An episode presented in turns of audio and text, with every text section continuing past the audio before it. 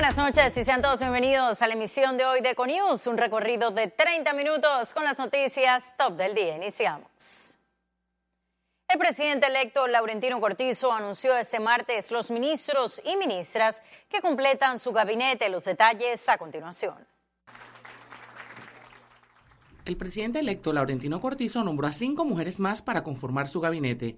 Se trata de Marcova Concepción en Desarrollo Social, Rosario Torner en Salud, Eira Ruiz como asesora en temas de salud, Inés Amudio en Vivienda y Maruja de Villalobos en Educación. Tenemos que ser equipo, no queremos puente roto. Entonces eso es importante, equipo. Una persona que sea que, se, tenga un compromiso real, cuando yo hablo con ellos, que sientan que hay una misión y que hay que defender los intereses del país. Cortizo completó su gabinete con Augusto Valderrama en Desarrollo Agropecuario, Samuel Lewis Navarro en Asuntos del Canal, Carlos Aguilar como ministro de Cultura, Milceades Concepción en Ambiente y Carlos Romero en Gobierno. Para mí no hay conflicto de interés. El principal interés que tenemos que defender es el de Panamá por encima de cualquier eh, eh, grupo económico o político. Que nadie se cruce en el camino que, considere que el interés de su empresa es, va por encima del país. El mandatario electo señaló que los nombramientos pendientes para las demás instituciones del Estado se darán a conocer mediante un listado, con excepción del director de la policía. Jessica Tazón, Econews. Y las asignaciones del presidente electo Laurentino Cortizo fueron puestas bajo la lupa por parte de analistas políticos. Siguiente ministro. Existe expectativa por la ejecución y el desempeño de los nuevos 15 ministros que liderarán el Consejo de Gabinete en los próximos cinco años. A diferencia del anterior, que el componente económico es eminentemente empresarial. Eh, una parte empresarial pro mercado y una parte profesional en torno a lo social. La clave aquí es si la relación entre ambos componentes del gabinete va a ser una relación de complementariedad o de compensación. Para el analista Jaime Porcel, las designaciones muestran coherencia y tranquilidad. Hay eh, figuras con un currículum espectacular, ¿no?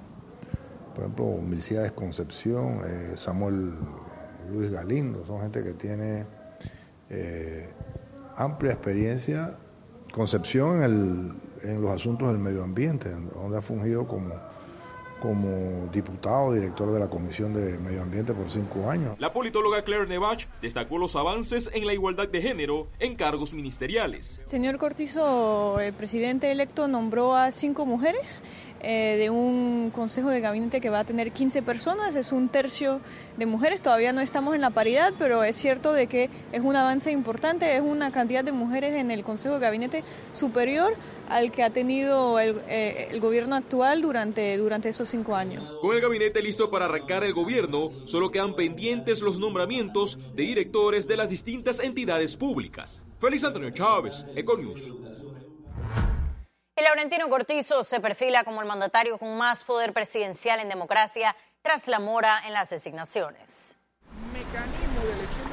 Los juristas ven con preocupación el resultado que dejó la guerra entre el presidente Varela y la Asamblea Nacional donde no se logró consenso en proyectos de ley y nombramientos. Yo siento que hubo hay un grado de responsabilidad y yo creo que la persona responsable en este caso es el presidente Juan Carlos Varela al no haber eh, hecho la designación de manera oportuna. El presidente electo le tocaría designar seis magistrados principales y nueve suplentes, cinco directivos del Canal de Panamá, al fiscal electoral, un miembro del Fondo de Ahorros de Panamá, cuatro directivos en la Caja de Seguro Social y un directivo en la Superintendencia de Seguros y Reaseguros. El reto del presidente Cortizo es mostrar método. En la medida que haya un método de selección de magistrados y de los distintos integrantes de juntas directivas en las distintas dependencias del Estado, podría haber una mayor proximidad con las voces que han criticado a lo largo de, las distintas eh, administraciones eh, gubernamentales eh, la ausencia justamente de un método objetivo. Tétrico el panorama que se presenta a los panameños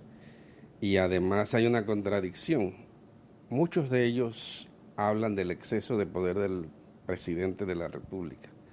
Pero vetaron los últimos nombramientos del presidente Varela. La nueva asamblea controlada por Cortizo, con 35 diputados del PRD y 5 Molirena, asignará al próximo contralor. Félix Antonio Chávez, Econius.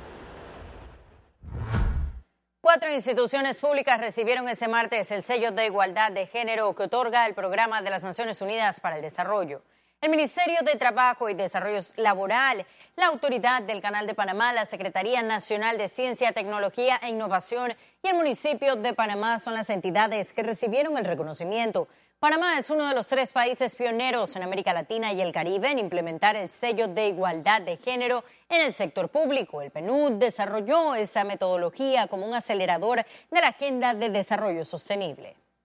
Es importante esta herramienta porque da cuenta de los cambios laborales que estas instituciones como parte del plan piloto han mostrado en términos de querer examinar sus políticas institucionales, sus presupuestos, su planificación.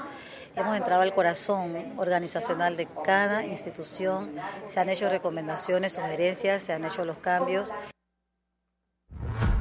La investigación de la explosión en el PH Cosamare podría tomar meses debido a las responsabilidades tanto penales como civiles que deben determinarse.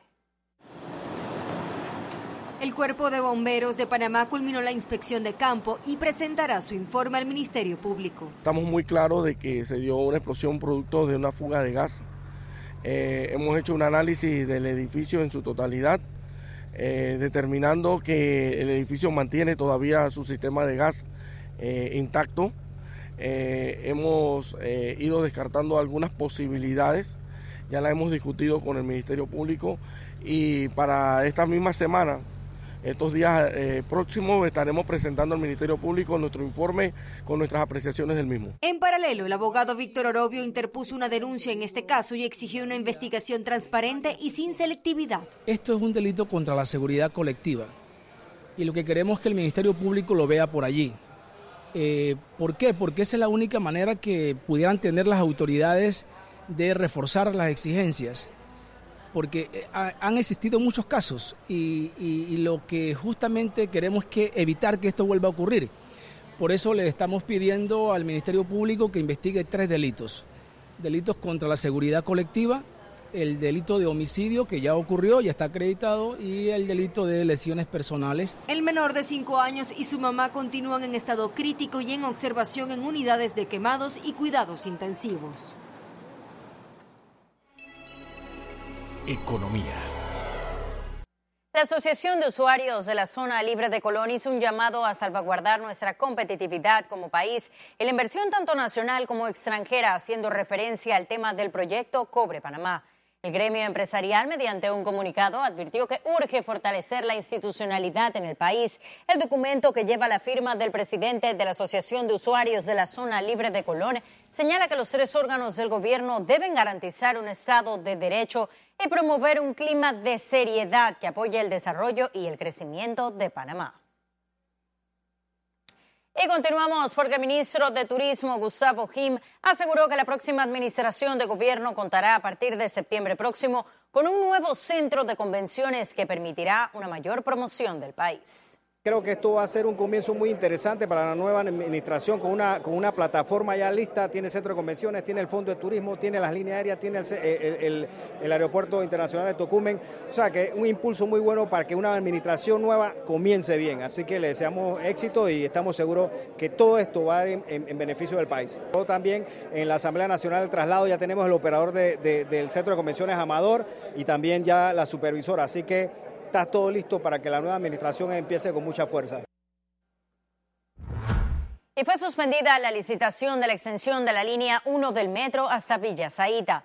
La suspensión se da luego de la admisión de una acción de reclamo ante la Dirección General de Contrataciones Públicas por presuntos incumplimientos y fallas legales presentada contra el consorcio Línea Panamá Norte encargado de la extensión de la línea 1 del metro hacia Villa Zaita. El reclamo lo interpuso el consorcio Villa Zaita, conformado por las empresas Odebrecht, FCC y operadora Sixa, en contra del informe de la Comisión Evaluadora, señalando que en la licitación se violó el principio de publicidad que obliga a divulgar toda la información de los procedimientos de selección de contratistas. Y ahora sí ha llegado el momento de conocer un resumen de la jornada bursátil de este martes 4 de junio. El Dow Jones cotizó en 25.332 con 18 puntos, sube en 2.06%. El IBEX 35 se situó en 9.117 con 60 puntos, también asciende en 1.0.5%, mientras que la Bolsa de Valores de Panamá no tuvo variación, se mantiene en 438 con 72 puntos. Ahora veamos en detalle el volumen negociado en la Bolsa de Valores de Panamá.